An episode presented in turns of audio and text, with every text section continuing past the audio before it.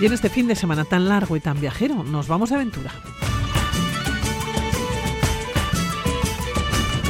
Comenzamos en Tánger con un libro del escritor Gonzalo Fernández. que Nos acerca al Marruecos del siglo XXI. Continuamos en el campamento de Lesbos. Nos vamos con Chato Arce y Aurora San Vicente. Acaban de regresar de Grecia con el desgarro que produce el dejar a miles de personas refugiadas que llegan con muchas expectativas y les ofrecemos muy poco futuro.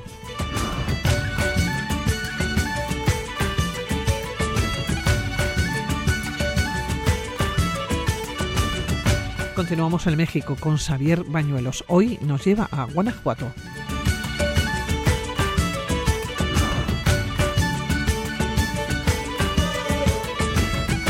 Y así comenzamos el camino. Les acompañamos con la aventura hasta las 10 de la mañana.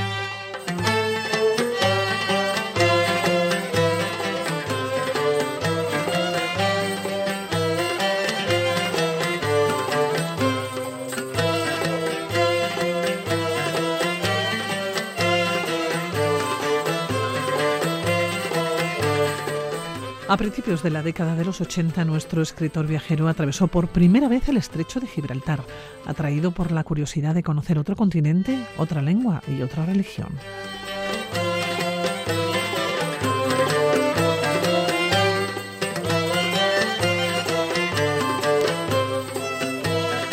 Desde ese viaje a Marruecos, sus viajes y sus impresiones han quedado registradas en las páginas de Al Sur de Tánger. Es un libro que contiene notas de viaje, artículos, reflexiones sobre el país y sus gentes y episodios insólitos de su larga historia.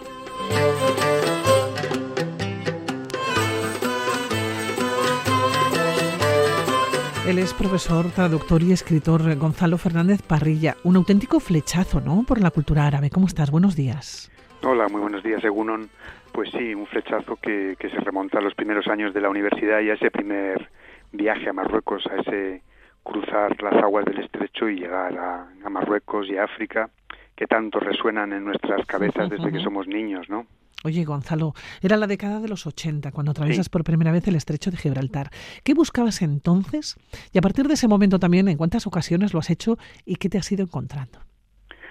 Bueno, pues buscaba ampliar mi mundo, digamos, eh, quería conocer, aprender lenguas y, conocer eh, otros países y me pareció que optar por, por la lengua árabe era una manera de abrirme a, mundos nuevos que quizá mediante otras lenguas europeas no hubiera conseguido mm, adentrarme en los mundos en los que me he adentrado, ¿no? Y desde ese primer viaje hasta el último viaje que ha sido hace hace un mes, pues no sé, he hecho cientos de viajes, yo no, no, no, puedo ni contarlos y aparte he vivido allí varios años también, ¿no? Oye, pero, pero ¿qué pasó en ese primer viaje para que uno eh, tenga ese flechazo por esa cultura árabe, por querer estar allá, por querer aprender más? ¿Qué es lo que, lo que pasa? Porque en algún momento eh, dices eh, que es como retroceder de alguna manera, ¿no? Varios siglos. Bueno, no lo digo yo, lo dicen, es una sensación que tienen muchas muchas personas que, que hacen, el mismo viaje. Que hacen ese mismo viaje, ¿no? Eh, pues, pues yo creo que se juntó ahí eh, mi aprendizaje de la lengua árabe con, con ese primer viaje. Luego también eh, he ido descubriendo con el tiempo que el peso de la biografía también también está ahí, ¿no? En, mis familias materna y paterna estaban presentes de alguna manera Marruecos y África y, es algo que he descubierto que está presente en muchas familias. Marruecos está presente tenemos muchos vínculos con Marruecos de, distintas maneras, desde el protectorado hasta la guerra civil, hasta experiencias personales. Eh, hay un vínculo ahí que, resuena en mucha gente, ¿no? Y a mí me resonó. ¿Cuál fue el primer punto que conociste cuando llegaste a Marruecos? Pues eh, en el viaje, digamos que, hago un juego, el viaje es, eh, la llegada es a Tánger, pero en realidad el primer viaje fue un poco menos eh, espectacular, fue la llegada a África fue a Ceuta, y desde Ceuta ya, ya entré a Marruecos. Entonces el narrador cuenta que llega dos veces a, a, a, Marruecos o a África, ¿no? En esos dos viajes. Oye, me gusta hay un momento en el que el libro recoge también que cualquiera que se embarque en este viaje debe estar dispuesto a llevar consigo otro tipo de equipaje, ¿no? Conviene dejar en casa los tópicos de siempre y los complejos de superioridad. Sí, me, gustan mucho esas frases, por eso, por eso te las menciono. Pues sí, me, alegro porque digamos que parte de, de, las razones por las que me he embarcado en este, en este viaje de escribir este libro tienen que ver con, con lo que he ido viendo durante, durante mi vida y es que hay muchos estereotipos todavía en España sobre, sobre Marruecos. De ahí el subtítulo, ¿no? Un viaje a las culturas de Marruecos. Lo que pretendo es eh, mostrar al turista español que tiene interés en, descubrir otras cosas que, se puede viajar de otra manera, que, que si un turista español cuando está en Europa le gusta visitar los museos, que también puede hacer lo mismo en Marruecos, además de regatear, ¿no? Entonces, que, que, que cambie un poco la, la, actitud de, llegada. Y bueno, pues ahí doy pistas de todas las cosas que se pueden hacer en el ámbito cultural en un país de una cultura rica como, es Marruecos. Bueno, romper con esos estereotipos que siempre tenemos y que siempre nos hacemos. Hablas de los complejos de superioridad y a veces yo me pregunto si no será un complejo de inferioridad. Sí, de hecho es un, un juego un poco ambivalente, ¿no? Y, y hay un capítulo que, que lo titulo precisamente Marruecos es un espejo, ¿no? Porque bueno, pues efectivamente nunca se sabe dónde está situado uno, depende de la actitud eh, de, cada uno y, puedes estar en el complejo de superioridad o en el de inferioridad a veces, ¿no? Por ejemplo, eh, si llegas a Marruecos y, te, quedas impresionado por eh, la facilidad que tiene la gente para hablar lenguas y la cantidad de gente que habla muchísimas lenguas, pues eso te puede situar en una España que ha sido monolingüe tradicionalmente, excepto en algunas autonomías, en, ese complejo de, de inferioridad al que te referías, ¿no? Oye, Gonzalo, ¿qué queda del Marruecos de los 80 y cómo es el Marruecos del siglo XXI? No sé si ha cambiado mucho. Pues es un país que se ha transformado en estas eh, cuatro décadas, bueno, igual que España, ¿no? Y es un país en constante transformación, ¿no? De todas formas, eh, siempre queda algo, hay unas esencias ahí, hay unas, eh, unas tradiciones que, que se intentan preservar, pero la, transformación social y, y, económica es imparable, como ocurrió en España, yo creo, ¿no? Y bueno, pues hay también un, una tensión siempre en Marruecos no entre entre tradición y modernidad no siempre se busca esa fórmula de cómo combinar en cualquier ámbito de, de, la sociedad o de la cultura esa, esa doble esa doble vertiente no de seguir siendo marroquíes y tener algo de tradición y al mismo tiempo adentrarse por los eh, senderos de la modernidad. Fíjate, Gonzalo, te voy a preguntar cómo es Marruecos. Quiero que me hagas un viaje por ahí. No sé si el mismo viaje que hiciste tú el primero o probablemente alguno de los otros viajes que has ido haciendo a lo largo de los años, ¿no? Han pasado ya casi 40 años. Mm. Bueno, digamos que en el último capítulo yo creo que, que, resumo lo que, lo que es ese viaje. Digamos que cuando emprendes el viaje y con ese bagaje de, estereotipos vas a la búsqueda de, del otro, ¿no? De, la alteridad y es una es un otro que, que en España tiene muchas marcas, es, eh, otro que es árabe, que es del sur, que es África, que es musulmán, que tiene unas cargas históricas en España con, con lo de Al-Ándalus y la expulsión de los moriscos y bueno, y, ideológicamente también es una percepción muy, muy, muy cargada la de nuestro pasado. Y al final digamos que acabo concluyendo que cuando te adentras de, de otra manera en Marruecos o en cualquier otro sitio, pues al final lo que descubres es que más allá de que sea otro continente, otra nación, otra lengua, otra religión, te encuentras con personas que son mucho más afines a ti que personas que igual son vecinos tuyos aquí donde estás viviendo, ¿no? Eso es lo que tenemos que, descubrir. Pero haciendo ese viaje, eh, Gonzalo, me imagino que en muchas ocasiones eh, te ha seguido sorprendiendo. Probablemente todos los viajes que hagas habrá una sorpresa, ¿no? Eh, nueva, porque estamos ante un libro, fíjate que dices que es un libro de historias, ¿no? Sugeridas por un viaje distinto por Marruecos. ¿Cuál es ese viaje, el diferente? Bueno, pues el viaje es el de el de ir descubriendo, llevar los ojos abiertos para en cada en cada estación, en cada trayecto de ese viaje estar abierto a aprender nuevas cosas y a descubrir nuevas cosas. Para mí estos últimos años, no, estos últimos meses que coincidieron con la con la escritura del libro y con y con el lanzamiento anterior de, de, un, de, una cuenta de Instagram que se titulaba Otro Marruecos, ha significado, por ejemplo, yo que procedo de una tradición académica y textual, pues descubrir a, nuevas generaciones de, de gente joven, artistas que, que, bueno, se escapaban un poco de, mi radar y que me han fascinado y, bueno, pues que se, se manifiestan en nuevos soportes eh, de, redes sociales como, como Instagram, nuevos fotógrafos y fotógrafas eh, artistas plásticos, músicas, músicos, mm, todo tipo de, manifestaciones culturales que me, encantan todas.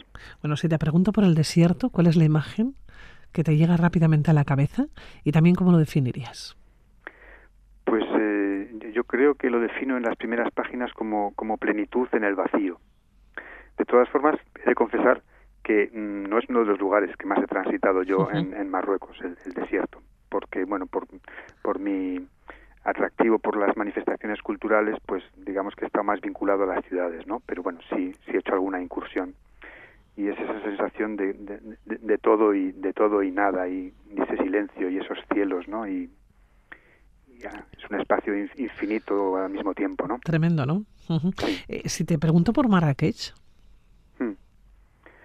Pues Marrakech eh, es una ciudad que probablemente sea la que más ha cambiado en, estos últimos años, desde, los 80 hasta ahora, se ha convertido en un sitio, pues probablemente la ciudad más turística de Marruecos, con unas infraestructuras impresionantes y, bueno, yo creo que en los últimos años se está intentando también no perder la, el paso de, lo que se está haciendo en otras ciudades de Marruecos, que es desarrollar también, digamos, lo que podríamos decir, algo de turismo cultural, más allá de, de ese turismo de, masas que busca lo exótico en Marrakech, ¿no? que atraer otro tipo de, de personas también. La Medina de Fez, sus tocos y bazares. Mm.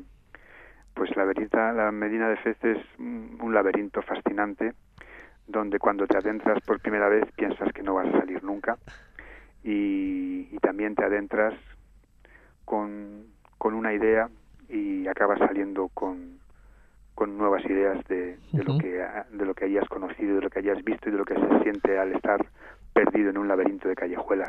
Pero luego aprendes también a orientarte en esos laberintos. ¿Te has perdido? Pues eh, me he perdido, sí, muchas veces. Pero también tenía un pasado así por el que tenía un sentido de la orientación un poco especial y, eh, al final me daba mm, rabia no, no perder, no haberme perdido más. Claro, una cosa es que uno se pierda y otro que quiera perderse, ¿no?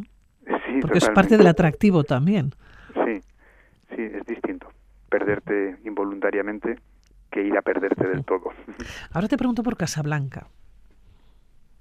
Casablanca, pues eh, yo lo descubrí mm, en, en los 90 y me di cuenta de que probablemente es la única ciudad de Marruecos, la única gran ciudad de Marruecos, porque el resto de ciudades, digamos que, que enseguida mm, la gente sabe que estás allí, te acaban conociendo, acaban sabiendo lo que has hecho el día anterior, hay algo de pueblo todavía, aunque sean ciudades grandes ya, como Rabat o, Marrakech. Y Casablanca yo creo es la, la gran ciudad de Marruecos, es una ciudad en todo el sentido de la palabra de la, de la urbe moderna, con un tráfico caótico y salvaje, pero al mismo tiempo descubrí que, que era el, el, punto emergente y lo sigue siendo desde finales del siglo pasado de toda la, la cultura más, eh, más moderna y más contemporánea al habitar tantas personas y tener esa, esas infraestructuras, pues allí se ha cuajado parte de los movimientos más interesantes de estos últimos años. Oye, Gonzalo, nos decías eh, que prácticamente acabas de regresar de Marruecos, ¿no? Que hace como un mes, mes y medio aproximadamente, ¿no? Habías estado allá. ¿Dónde, ¿Dónde has estado, no? ¿Y por qué regularmente acudes a seguir aprendiendo, entiendo, ¿no?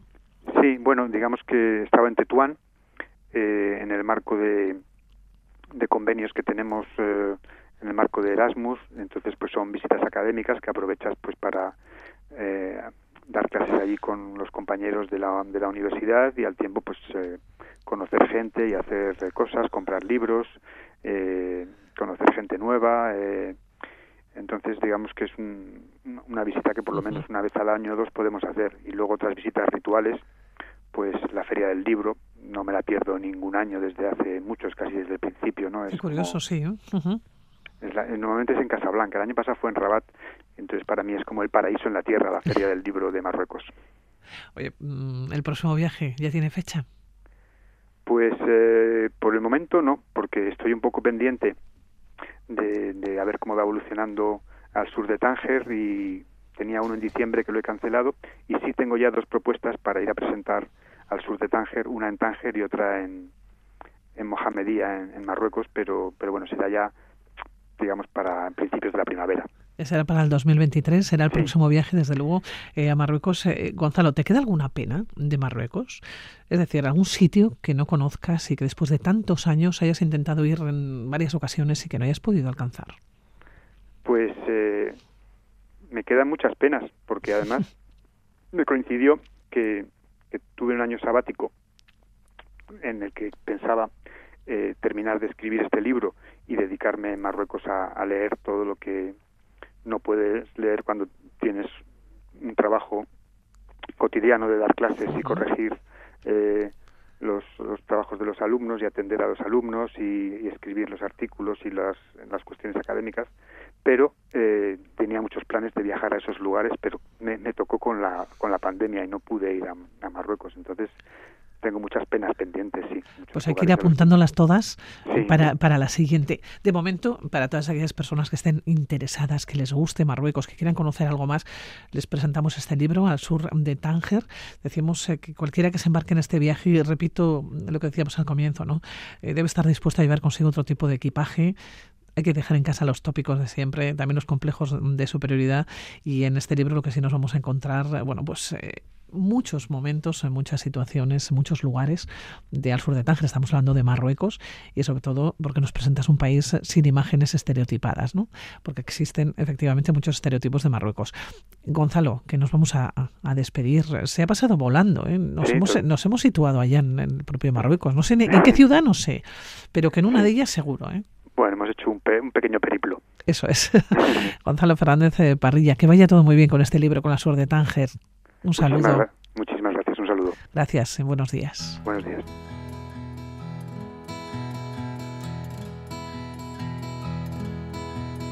Yo, Yo, al verte sonreír, al verte sonreír, soy soy el niño que ayer fui. el niño que ayer fui. Y hace unas semanas las ondas de Radio Vitoria entraban a los campos de refugiados en Grecia. Allá se encontraban con miles de personas que esperan una oportunidad de vida. Conocimos su manera de vivir y algunas de las situaciones que se han encontrado en los últimos años.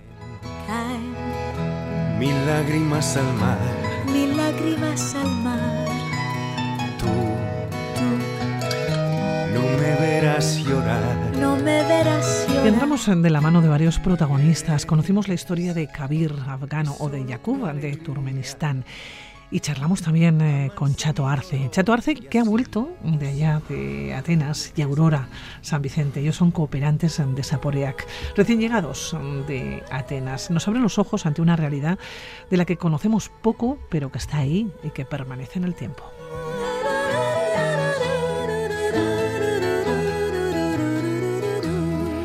Chato, Aurora, ¿cómo estáis? Muy buenas, según. Egunon. Egunon, Pili. Bueno, todavía, todavía os veo con el corazón encogido, ¿no? Después de tantos años, y voy a comenzar contigo, Aurora, después de tantos años viajando y acercándose a los campos de refugiados, tengo la sensación que uno no se acostumbra nunca, ¿eh? Pero ¿sabes por qué no te acostumbras? Porque cada vez que vamos la situación está un poquito peor. Un poquito por ser muy suave. Eh, además, este año nos han dejado entrar eh, al campo, cosa que no nos dejaban en estos tres últimos años, y todavía hemos visto un poco más la realidad de cómo viven esos seres humanos. Que no se nos olviden, que son seres humanos, que se les trata peor que a los gatos que andan por allí. O sea, es, claro, es muy difícil. Son sensaciones que si no las ves es muy difícil transmitirlo porque son sentimientos y los sentimientos son muy negativos. Es que mm, trabajas, nosotros ponemos una pequeña tirita y es que no mejora A una herida que es muy grande, ¿no? es muy grande. Entonces, esa es la cuestión. Y, y además, a, los refugiados que llevamos años compartiendo una vida con ellos en, en la cocina, es cada vez más difícil. Una cooperante estupenda que estaba con nosotros nos dijo que era la primera vez que a uno de ellos, cuando nos fuimos nosotros, le vio llorar. Es que es muy duro. Nosotros nos vamos, ellos se quedan. Y, y no mejora, la cosa es no mejora. Claro, Chato, porque volvéis año tras año y probablemente os encontréis con personas que habéis dejado allá. Eh, personas que en su momento llegaron con mucha expectativa de vida, con mucha ilusión. ¿Qué se les dice? Año tras año, porque tú te has marchado, como dice Aurora, pero, pero ellos se quedan ahí. Y tú vuelves y vuelves año tras año y siguen y siguen y siguen con el, con el muro, con la puerta cerrada. Pues no sé, no sé cómo contestarte porque Claro que se les cuenta, final, ¿no? Que, que- ¿qué les cuentas? Pues les cuentas eh, Les cuentas el cariño, les cuentas cariño, les cuentas eh, esperanza, te iba a decir, pero no, tampoco. Les cuentas exclusivamente cariño, les, cuesta- les cuentas cercanía, les cuentas el, el saber integrarles contigo, porque ellos están separados, no tienen las relaciones de, de convivencia ya dentro del campo tampoco son muy maravillosas, entonces la relación de amistad como tal no, no existe mucho. Entonces cuando llegas y eres capaz de abrazarles y de estar con ellos y de reírte con ellos y contar chistes con ellos y almorzar con ellos y comer y pues eso eso les eso les les llena de alguna manera, ¿no? Y ese luego cuando tú te marchas es el vacío que les dejas. Claro. Este año fue impresionante, sí, también. Empezamos por el final, empezamos por la despedida a hablar, ¿verdad? Pero ¿Cómo fue la despedida? muy mala, muy mala, muy mala, muy mala, porque uno de ellos, uno de los que más tiempo lleva en la cocina con nosotros, me mandó un WhatsApp que decía que había sido en uno de los peores días de mi vida después de aquella despedida que tuve con mis padres hace ocho años, hablaba. Entonces decía, vosotros habéis sido mis padres para mí durante este tiempo, ¿no? Pero hemos estado un mes, o sea, fíjate qué relación de, de- de amistad y de... Pero es que es todo muy cariño. intenso, ¿no? Claro, pero es, es que ellos como no tienen nada, eh, eh, en cuanto les das algo, les das algo, además de la comida, lógicamente, que la hacemos todos los días, pero si les das algo más, ese algo más para ellos supone Es una cariño, eternidad. ¿eh? De cariño, sí, nada más. Oye, eh, Aurora, eh, te iba a preguntar qué ha cambiado en todos estos años. Ya me decías eh, hace unos instantes que cada vez que vais mm, encontráis la situación un poquito peor. Eh, la primera imagen que tú recuerdas del campo y la que os habéis encontrado ahora, esta última, ¿no? Sobre todo la de la despedida. Claro, este campo es el segundo que conocemos. El primero fue el que, s- bueno, se, que se quemó, quemó. lo quemaron, vamos a dejarlo ahí. Eh, lo primero, primero fue el campo de Chíos, por llamarlo campo. Eh, pero sí era, porque estaban allí, ¿no?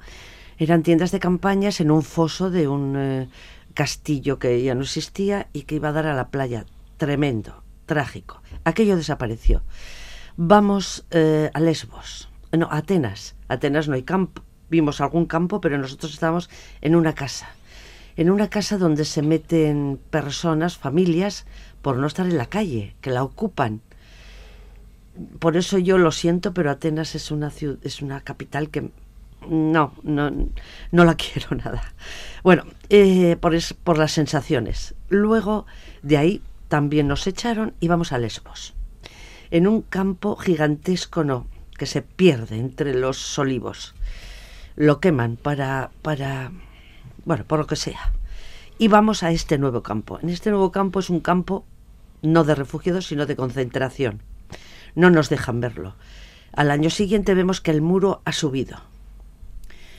Eh, al otro ya mm, eh, parece que van a dejar un poco bien. Y este nos dejan entrar. Nos dejan entrar eh, con carnet de identidad, siempre cruzando los dedos, porque igual el policía, porque hay 300 policías en el campo, eh, nos dicen igual, eh, pues hoy no entras, ¿por qué, ¿Por, por qué no? Porque no hoy, quiero. hoy no toca, vale. Nosotros entramos así, pero el refugiado que viene con nosotros de la cocina entra por otro pasillito con los brazos en cruz para que le cacheen y para que le pasen esa mm, cosa metálica por si tiene lleva algo. todos los días de su vida, todos. Entras en esa furgoneta que te dicen fotos nada, mm, teléfono por favor ni tocar, mirarles pero no mucho, eh, darles la comida pero bueno, eh, eh, ahí. Entonces ves un campo, ahora viven en unas en estos containers metálicos que hay en las obras, que viven como viven. Y entonces hay otros que a los eh, solteros, que les llaman a los hombres solos, están en tiendas de campaña. Es cada ocho, mm, por ejemplo, si son, eh, vamos a suponer, de Madrid, pues ocho de Madrid, que no lo son, claro. Te, mm, te lleves bien o te lleves mal, ahí te meten. Y una vida de 24 horas sin futuro, Año sin tras hacer año, nada, además, ¿eh? año tras año. Entonces, hay muchos niños, porque el 40% son niños preciosos, que corretean, punto, porque de los 400 solo 80 están escolarizados. Eh, es, es, es tan triste, es tan patético. esa es la, esa es la imagen que yo os puedo transmitir y es muy suave, ¿eh? es muy suave. Claro, es la incertidumbre, chato, es la falta de expectativa. La, falta probablemente de, futuro, que es lo que, lo que ellos y ellas quieren, ¿no? Que para eso marcharon de muchos de sus países con conflictos de guerra, eh, de la pobreza extrema, claro. Sí, eh, esta gente fundamentalmente ahora, bueno, vivimos, como ha dicho Aurora, en Chíos, sobre todo vivimos la etapa de la guerra de Siria, con todos los refugiados sirios, una gente impresionante nos acordamos siempre de aquel farmacéutico y Mm. aquel señor que tenía tres restaurantes en Alepo y nos invitó un día a su tienda de campaña a tomar café. Bueno, esas situaciones, pero en este momento Afganistán es el que tiene tomado el campo, de alguna manera, tomado, es decir, todas las personas que llegan a, a Chios, a Lesbos en este momento, perdón, eh, vienen de Afganistán y vienen huyendo de la guerra, y vienen una, unas, unas gentes que son de una, de una tribu, de los, eh, bueno, tribu o de un pueblo, de los hazaras, que son los, los que viven más al norte de Afganistán, que dan la impresión que son Mongoles. mongoles o, bueno, de esa cara achinada, ¿no? Redonda, plana Sí. y tal. Y entonces esta gente, pues los talibanes... De Asia Central.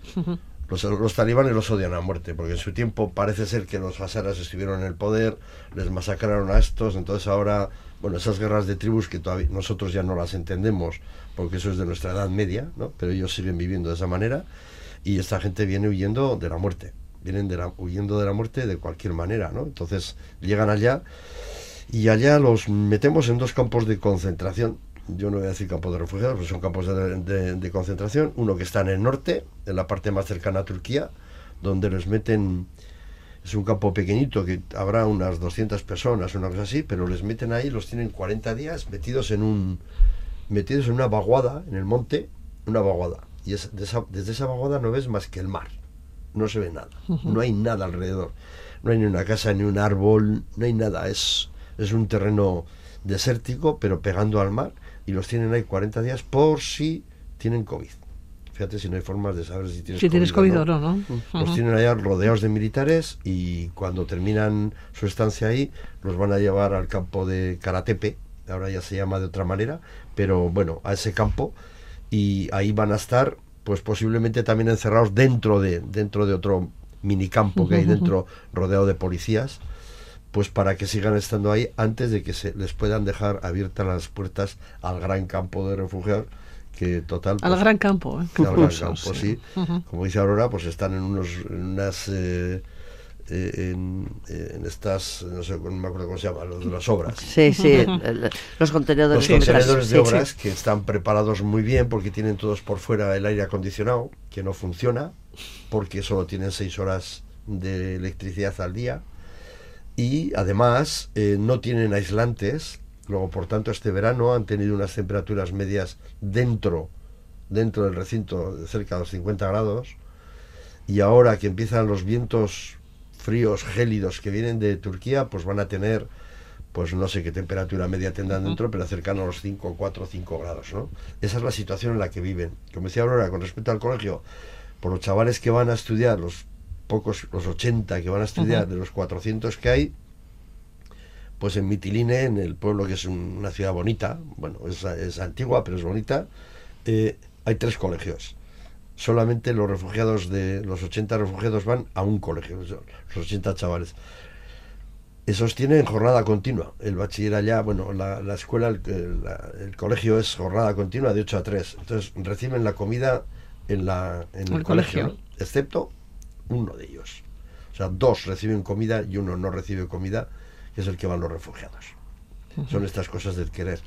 Los propios refugiados, como viven allá, pues en, en aquel tiempo, eh, el año pasado os contábamos que podían salir una vez a la semana, Sí. una persona por cada familia, y que las el poco dinero que les llegaba de Europa, alrededor de 50 euros por persona, pues bueno, podían hacer sus compras. En cerca hay un Lidl muy cercano al campo, está a un kilómetro, o sea que se puede ir perfectamente sí. compraban y no sé si te acordarás que hablábamos de un tema, yo creo que hab- hablé por la radio desde allá contigo diciéndote que las mujeres, el gran problema que tenían ahora era que no dormían porque las ratas les comían la, poca, la poca comida que ellas podían comprar en, la, en, en el Lidl, ¿no?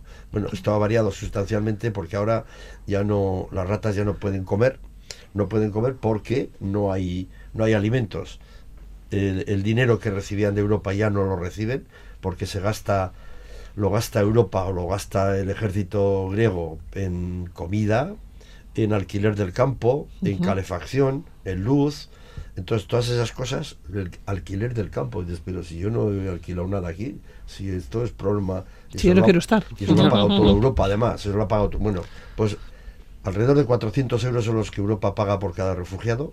A los refugiados no les llega nada. Entonces, ahora en este momento no tienen nada que comer. Excepto lo que les estamos dando Saporeac todos los días, que les damos pues una ración de 450, 450, entre 400 y, 4 y 500 gramos de comida, bien sea de pasta, bien sea de arroz, bien sea de legumbres, muchas de ellas legumbres llevadas desde aquí, gracias a, a empresas como Garland, etcétera, etcétera, ¿eh? con, mi, con mi mayor agradecimiento además a, a- a la cooperativa de Garland, pero eh, eso es lo que están comiendo, o sea, no tienen más comida Al día. al día. Entonces, ahora el gran problema, el gran problema que tiene ahora eh, a nivel a nivel humano o a nivel médico el campo es la gastritis. La gente tiene muchos problemas de estómago. Entonces, nosotros por medio de Médicos Sin Fronteras, que se está trabajando dentro del campo, pues hemos conseguido que Médicos Sin Fronteras nos diga quiénes son las personas que más perjudicadas están y a esos les podemos dar pues un litro de leche para cada tres personas una vez a la semana pero es que Saporeac eh, nos cuesta 1,05, 1,10 cada comida que repartimos cada día. Repartimos 1.500 comidas y es fácil hacer una cuenta de por Sí, es, 365 es una multiplicación, días al año sí. y tenemos un presupuesto impresionante solo de comida. Y entonces, bueno, estamos, yo creo que está, eh, Saporea que está súper orgullosa y los que estamos internando Saporea como voluntarios también de hacer ese trabajo, pero la realidad es muy dura porque el dinero mm, Vuela. cada vez escasea más. Vuela. Sí que es cierto, y siempre ¿no? se nos queda la pregunta de por qué existen los campos de refugiados, ¿no? Eh, ¿Por qué se les pone esos muros para poder salir o cuando llegan, ¿no? Y no poder eh, Pues llegar al objetivo, llegar al país o llegar al lugar donde ellos que ellos buscan, ¿no? Y donde puedan hacer su Pues, tener su futuro. Es ¿no? lo mismo que estamos oyendo esta mañana en la radio y en todos los, en todos los sitios, todos los medios de comunicación, el tema de el tema de nuestro país, de España, ahí abajo, en, en Marruecos, y resulta que pues eh, están hablando de que si hubo un muerto o no hubo, ¿no? Yo creo que es que no hay que hablar de si hubo un muerto o no hubo, sí que hubo un- una problemática impresionante, no sé motivada por qué, pero no hemos sabido dar una respuesta a ese, a ese a esa cantidad de personas que quieren buscar otra vida mejor. No hemos sabido darle una respuesta. Y con los, eh, con la gente que viene huyendo de la guerra nos pasa lo mismo. No hemos sabido darle una respuesta. Hoy por hoy la gente está saliendo de allá sin documentación en, en un porcentaje muy grande y como no tiene otra salida, pues se van hacia los Balcanes que es una es un es un recorrido un, diría yo un camino de Santiago súper tortuoso ¿eh? para intentar llegar a Alemania donde Alemania en este momento sigue teniendo un buen programa para acoger a los refugiados muy bueno además y la gente vaya la gente está yendo a Alemania o sea no te preguntan por otro país no yo quiero ir a Canadá a Estados Unidos no no yo quiero ir a Alemania porque me van a dar tra- me van a dar me van a enseñar un idioma me van a escolarizar a los hijos me van a dar una posibilidad Porque de aprender Alemania un piensa en su trabajo. futuro también, ¿eh? Alemania está pensando en su Claro, futuro, claro. claro, clarísimo. Entonces, esa situación la estamos viviendo desde allá, pero mientras tanto, cuando van por los Balcanes, también hay que decirlo, se encuentran con mafias. Y que se quedan muchos en el camino también. Y se quedan muchos en el camino por las palizas que reciben, porque la violencia es extrema en esa zona de los Balcanes también, todavía. Y bueno, ya han aparecido mafias nuevas también, que son muy duras de decir, pero yo creo que hay que decirlas también, ¿no? La gente de Ucrania que ha salido en malas condiciones y están aprovechándose de los refugiados afganos que quieren llegar a Alemania, los montan en sus coches, les cobran una cantidad de dinero impresionante y como se hacen pasar por ucranianos, llegan a Alemania sin ningún problema. Pero las cantidades de dinero que cobran son bestiales. Esta es la realidad, ¿no? Entonces, eh, no sé. Eh, estamos hablando, mira, es que hablando con Jakub, que tú ya le has conocido por lo menos. estuvo- sí, estuvo Jakub- aquí. Jakub hablando con él un día me decía, mira, hemos cambiado la sensibilidad y esa es la sensibilidad a nivel humano, ¿no? Porque me decía, mira, en 2014 a los refugiados que venían les decíamos pobres refugiados, porque venían de la guerra de Siria, ¿no? En 2015 ya hablamos de refugiados, nada más. En el 16 cambiamos lo de refugiados por migrantes. En el 17 le añadimos migrantes invasores, porque ya no empiezan a molestarnos, ¿no? En el 18 ya son solamente invasores. Entonces, Ujú. hemos sido capaces de cambiar estas titulaciones esto- sin ningún problema. Sí, sí, esto es para darle muchas vueltas, desde luego, a la cabeza, ¿eh? para muchas reflexiones. ¿eh? Claro. Bueno, Chato, Aurora, que es que el tiempo se nos ha ido, que nos vamos a tener que, que despedir. Mira, ¿eh? solo bu- un apunte. Que, mm, bueno, hay tanto de qué hablar, pero he preguntado uno de los nuestros a, nues- a Jacob. eh, hay, hay violaciones, hay violencia. Y dijo, pues em, claro, es una cosa que no sabemos exactamente por qué. Porque las mujeres en el campo se prostituyen por dos euros. Dos euros. Entonces, eh, cuando no le pagan el servicio, lo denuncian a la policía como que han sido violadas. Dice, habrá, pero, eh, pero imaginaros, dos euros. De hecho, le he cogido ya manía a esa moneda. Porque cuando la veo siempre me lo recuerda. Es terrible, terrible. Para que os hagáis un poquito idea lo que es la vida de ellos allí. Terrible. Chato, Aurora, hasta la próxima. Muy bien, que- aquí estaremos. Muchísimas gracias a ti, muchísimas. Bueno, decir que Saporea que sigue abierto y que tenemos necesidades de, o queremos seguir dando una comida todos los días a esta gente y que nos cuesta 1,04 euros cada plato. Y bueno, pues a ver si nos apoyáis en general, nada más. Seguro que Gracias. sí, Millasker.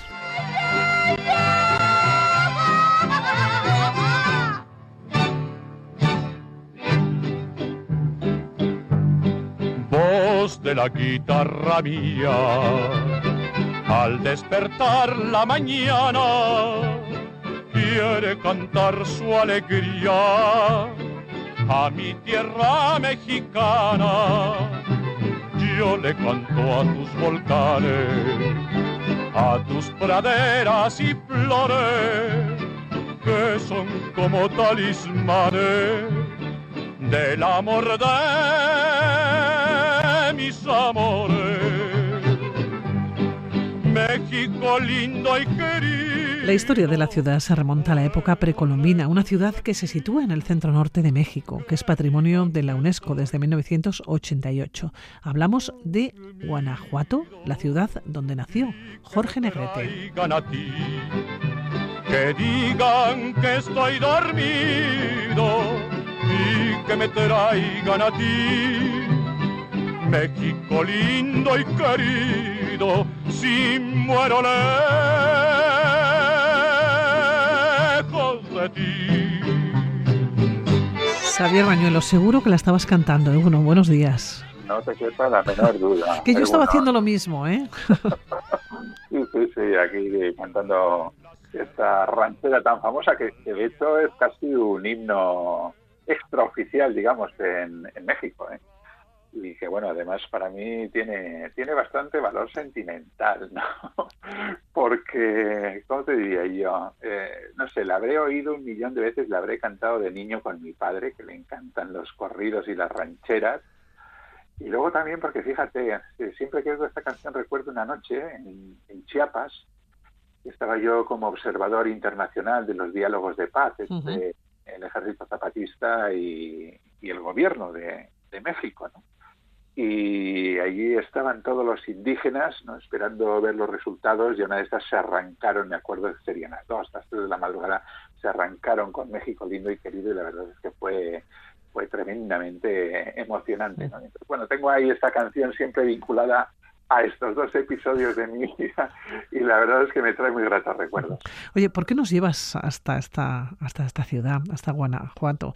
Hablamos de una ciudad que es patrimonio de la UNESCO, ¿no? Desde 1988, que está eh, al, al norte de la Ciudad de México, ¿no? En el centro del país, ¿no? Sí, sí, justo. Es una ciudad además que no es muy grande, es, es pequeñita, es, que tendrá 70.000, 72.000 habitantes. Eso sí, es la capital del estado homónimo, el estado de Guanajuato, es uno de los estados más ricos de México. ¿Y por qué Guanajuato? Pues eh, es que me encanta Guanajuato. Me parece que es una, una de las eh, ciudades mexicanas que yo conozco eh, más encantadoras. O sea, es, eh, es una gozada, ¿no? Por un montón de, de, de factores, ¿no? Fíjate, por ejemplo, pues solamente ya el paisaje que la rodea es como muy especial, ¿no? Está metido en una hondonada, o sea, como el bocho, como Bilbao, ¿no? Está metido En ahí un una- agujero. Sí, sí, en una hondonada. Y, pero claro, eh, escala, ¿no? Por las pendientes de- del barranco que se forma en esa hondonada. Y ya estéticamente, según, va- según lo ves, ya impacta, ¿no? Luego, por otro lado, es un ejemplo, yo creo que de los más bonitos y de los más originales de lo que es el México colonial. Hay muchos ejemplos de México colonial, lógicamente, en el país, ¿no? Casi todas las ciudades Ujú. tienen cascos antiguos que son auténtica delicia. Bueno, pues yo creo que Guanajuato, por, por su arquitectura, es una arquitectura colonial espléndida. Me parece que es un ejemplo, vamos, preclaro de lo que fue la colonia eh, des- desde el punto de vista arquitectónica. Luego, eh, dentro de esta, de esta peculiar historia mexicana, eh, digo historia popular, eh, que mezcla mm, sincretismos, ¿no? O sea, mezcla viejas creencias o antiguas con esa obsesión por la muerte tan característica de México eh, y además por la muerte unida a la fiesta. Yo creo que Guanajuato es un ejemplo también eh, ideal, ¿no? Si quieres vivir este, esta, esta sensación en México, que yo, que yo se la recomiendo a todo el mundo, ¿no? Luego tiene un urbanismo muy particular, ¿no? Es, una, es un auténtico laberinto de callejuelas, pero es un laberinto encantador, misterioso, donde las calles aparecen, desaparecen.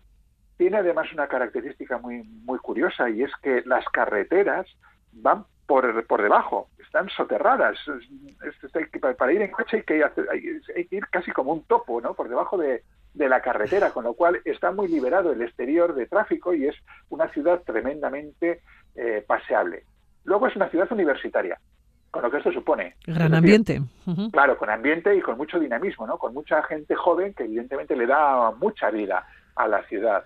Y luego, bueno, a ver, es la ciudad natal de algunos eh, grandes de, De México, ¿no? grandes y algunas grandes de México, ¿no? Porque hemos nombrado a Negrete, el barítono fantástico, ¿no? Con ese vibrato tan especial en, en la voz. Pero luego tenemos también a Diego Rivera, que era de, de allí, el, el marido de Freda Kahlo, el gran muralista mexicano. Tenemos a Jorge Ibargüengoitia, ¿eh? Maten al león, Las muertas, Los relámpagos de agosto, gran novelista ¿no? de la literatura latinoamericana. O a la actriz, por ejemplo, por ejemplo, Josefina Echanove, a la que hemos podido ver, pues no sé, desde Perdita Durango de desde la Iglesia hasta Desaparecido de Costa Gabras o Gringo Viejo de Luis Puente, ¿no? En fin, quiero decir que es una ciudad que tiene un montón de elementos que la hacen tremendamente atractiva y que yo, según llegué, me acuerdo, me enamoré de ella, vamos, casi al instante. ¿Por qué te enamoraste? Eh, quiero decir, tú me imagino que, que ya tenías algunos lugares, ¿no? Concretos para ir, pero sobre todo para patear, ¿no? Para, para moverte. ¿Qué es lo que, que hay que ver o lo que viste que, que te atrapó?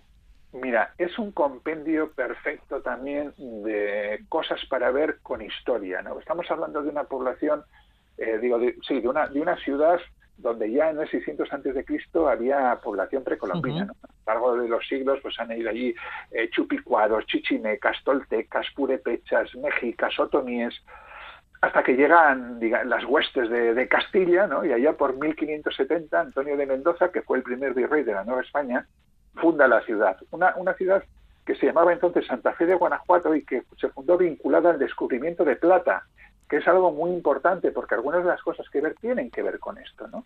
¿Por qué? Porque la plata fue fuente de su riqueza histórica. Estamos hablando de que en el siglo XVI el 20% de toda la plata mundial, ¿eh? de toda la plata mundial, llegó a compararse a Potosí, eh, se producía aquí en Guanajuato. ¿no? Y en el siglo XVIII fue el mayor centro de producción de plata del mundo.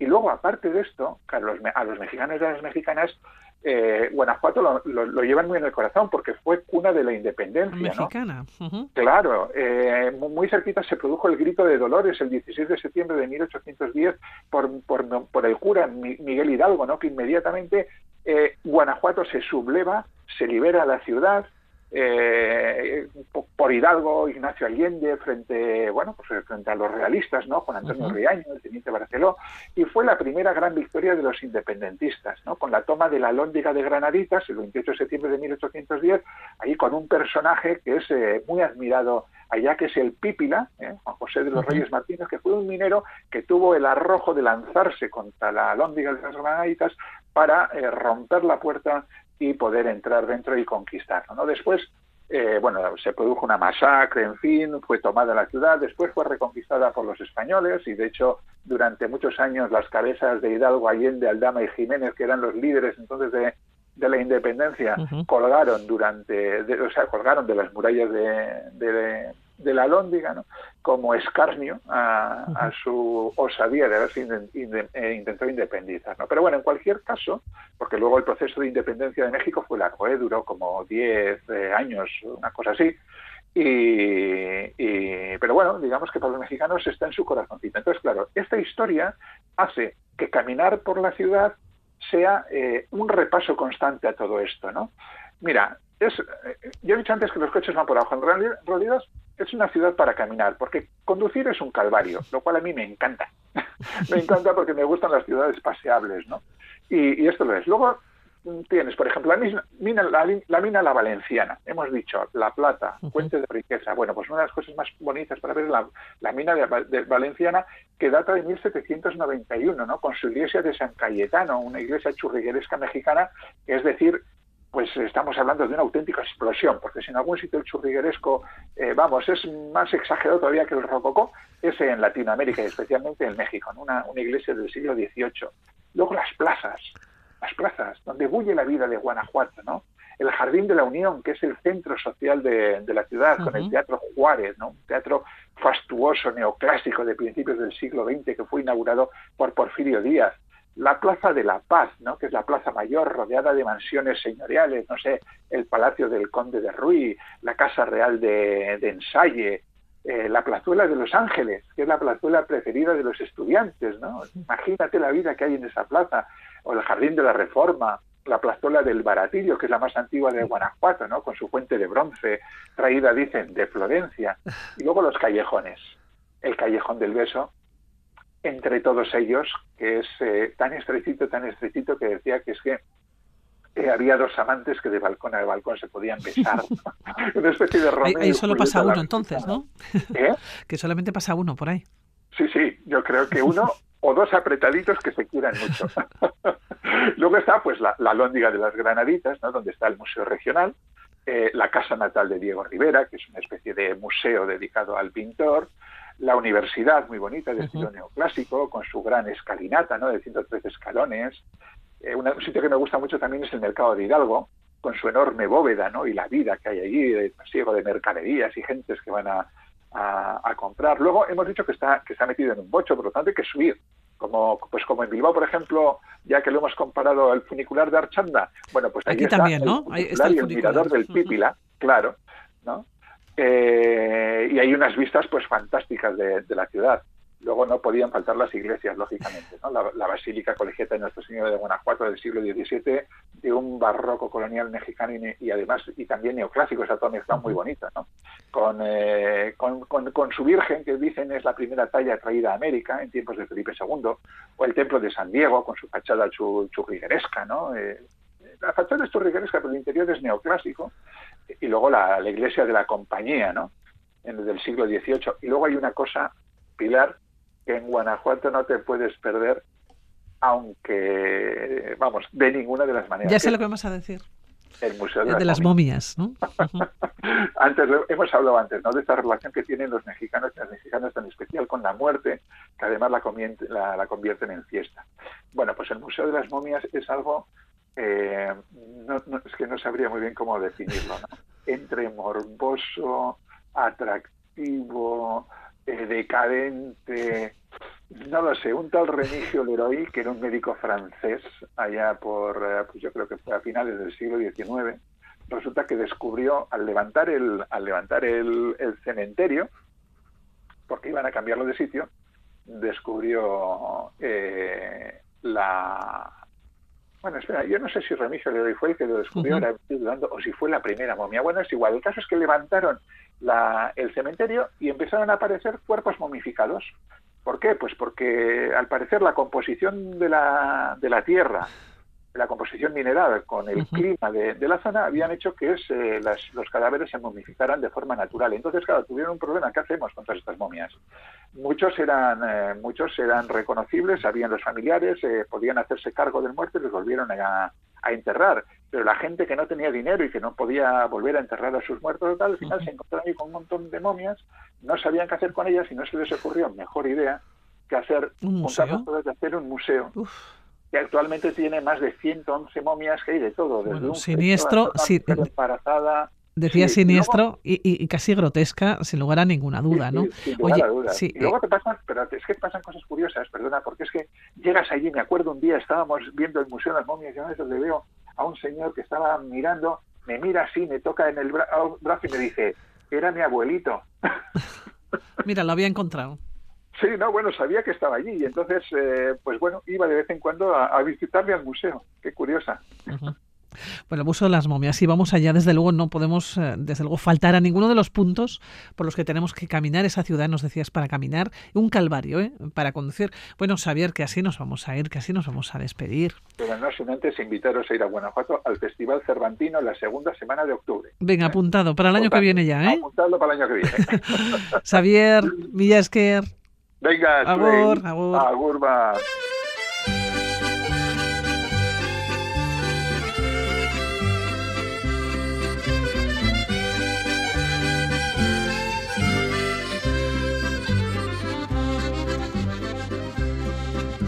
en el estado de Chiapas, muy cerca de Guatemala, las masas de campesinos se han levantado en armas. El subcomandante Marcos se llama aquel que les manda y lucha junto a los indios para liberar la patria. Con la música de Ismael Serrano despedimos el mundo de la aventura. Continúan aquí en la sintonía de Radio Vitoria con Déjate llevar. Como aquel héroe del pueblo, comandante Che Guevara. El primer día de enero bajaron de las montañas guerrilleros zapatistas para lanzar sus proclamas. Piden tierra y libertad como Emiliano Zapata y a lomos de su caballo toda América cabalga.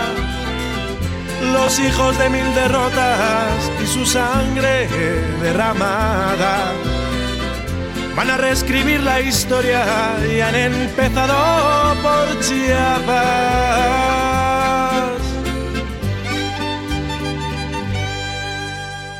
Piden tierra y libertad como Emiliano Zapata y declaran este estado zona revolucionaria. Mejor que morirse de hambre es pelear con dignidad y que sirva cada bala para defender la paz. Vivan los héroes de Chiapas y el subcomandante Marcos, que vivan Villa y Zapata y que caigan los tiranos, que vivan Villa y Zapata y que caigan los tiranos.